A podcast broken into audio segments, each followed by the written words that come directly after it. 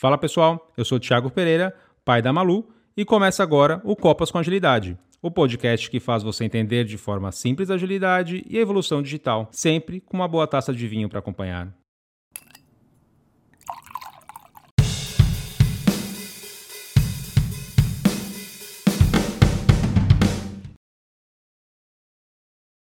E aí, pessoal, começando o ano, feliz 2021. Espero que tenham tido boas festas com amigos ou com família ou sozinhos, né?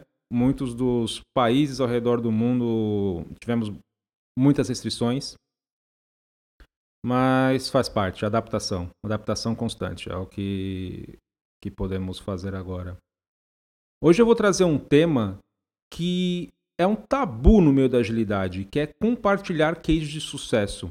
Raramente as pessoas ou quem consegue esses cases de sucesso conseguem compartilhar por questões contratuais, por um, alguns detalhes que são relevantes para a situação, mas que não podem ser compartilhados publicamente.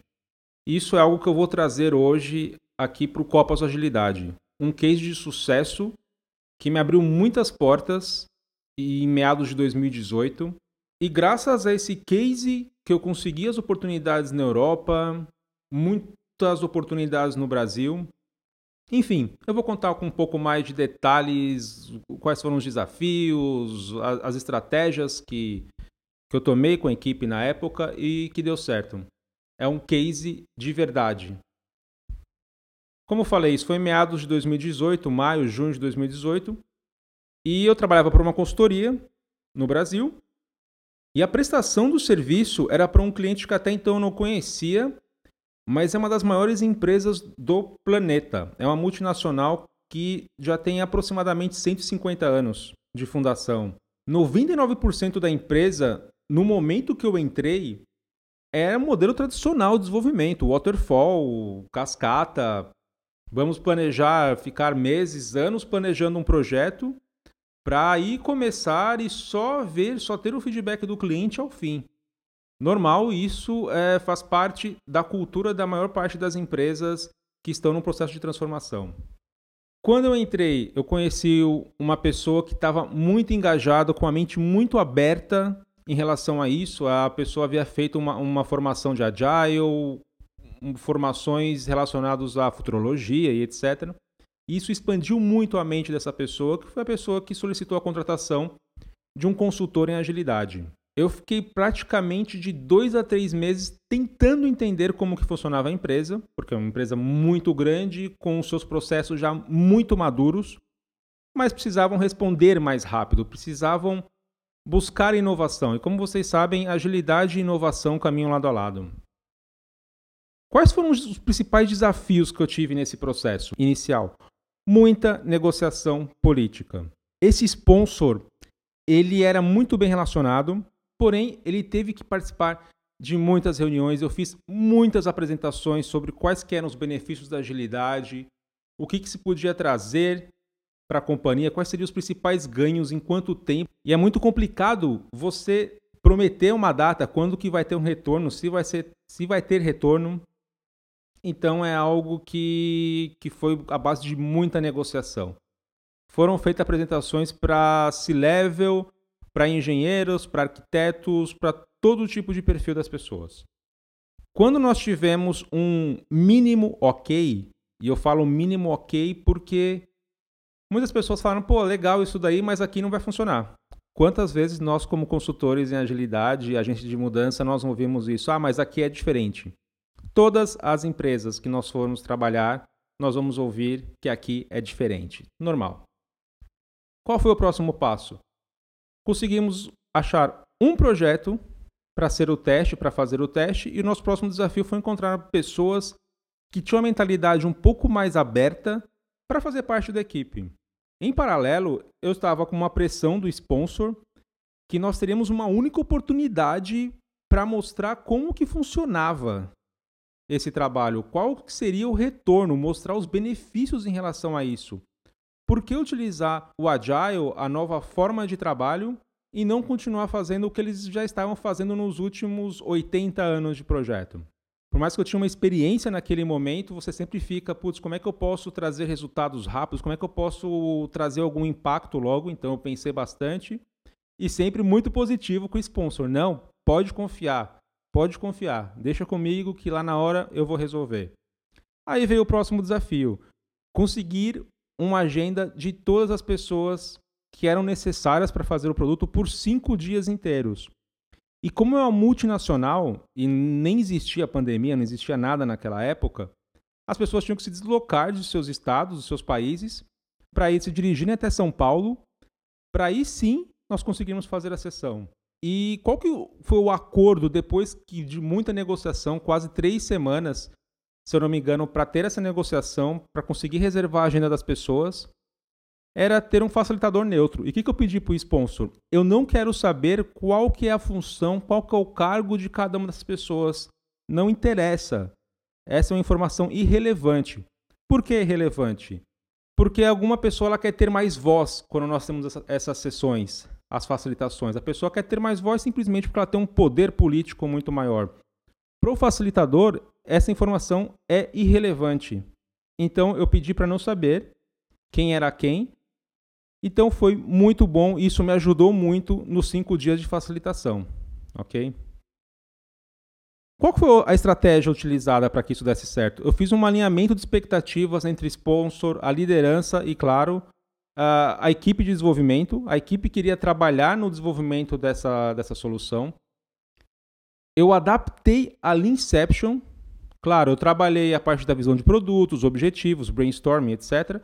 Mas eu fiz alguns ajustes que eu entendi que naquele contexto faria sentido, até porque haviam expectativas e tem a questão de documentos também que nós tínhamos que respeitar do processo atual da empresa.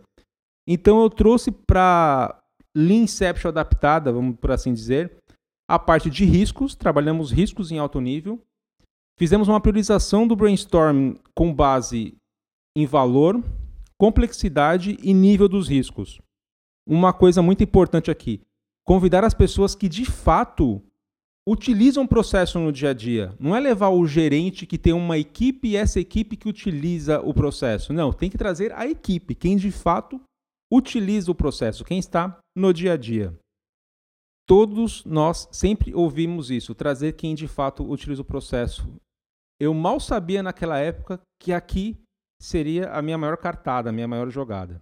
Onde foi o sucesso assim eu olhando hoje, onde é que, que, que fez a grande mudança? A pessoa envolvida na operação, que de fato utilizava o processo, ela explicou que o processo de caminhões, da entrada dos caminhões numa fazenda específica no Mato Grosso, demorava sete minutos entre a chegada e a liberação na recepção.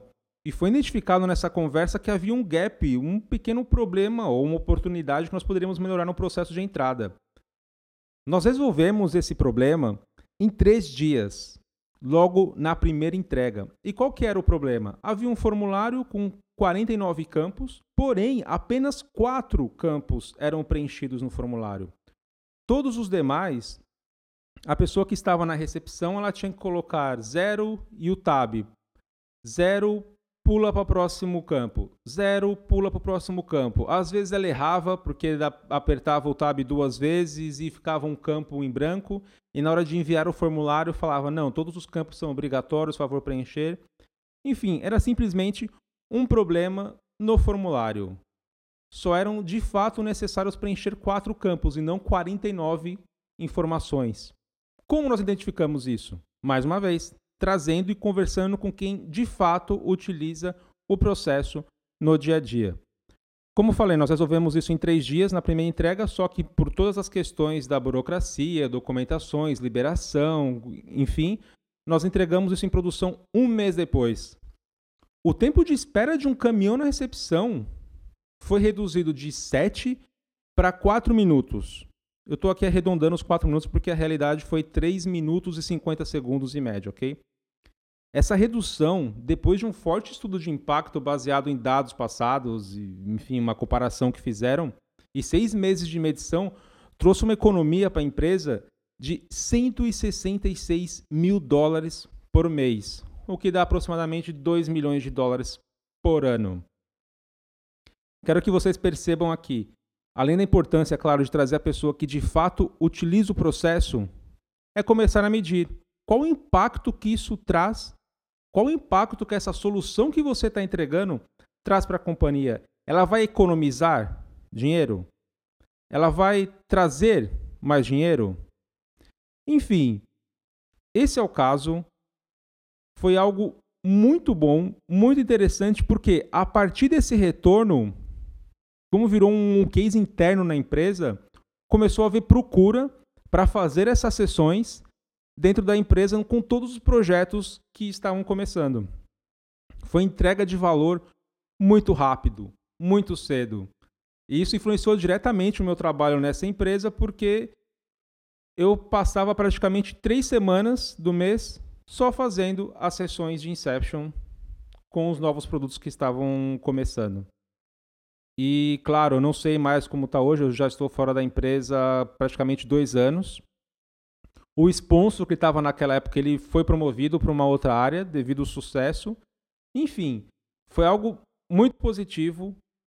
Não foi fácil, principalmente a parte política, empresas que, que já tem um, um, uma longa caminhada na, na, história, que tem os seus processos mais maduros, mas valeu a pena. Valeu a pena, tanto que foi isso que, que me abriu portas no mundo inteiro. Ok? Pessoal, espero que vocês tenham gostado disso.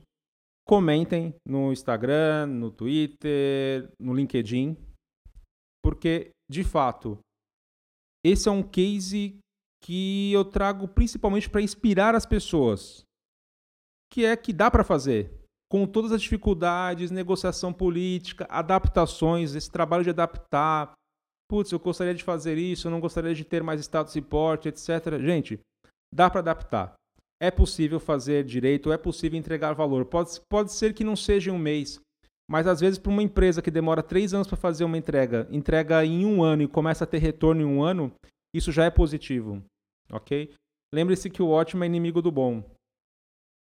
E peço mais uma vez, compartilhem cases de sucesso. Não precisa citar o nome da empresa, não precisa citar os personagens, mas tragam isso. A agilidade precisa muito disso para que as pessoas parem de utilizar a agilidade só como um buzzword e vejam que faz sentido. As empresas vão crescer, as pessoas vão crescer e todos saem ganhando. Beleza? Quem quiser saber mais informações, não só sobre agilidade, sobre tudo o que está acontecendo, experiências, eventos, quiser aprender um pouco mais, quiser trocar uma ideia, me siga nas redes sociais.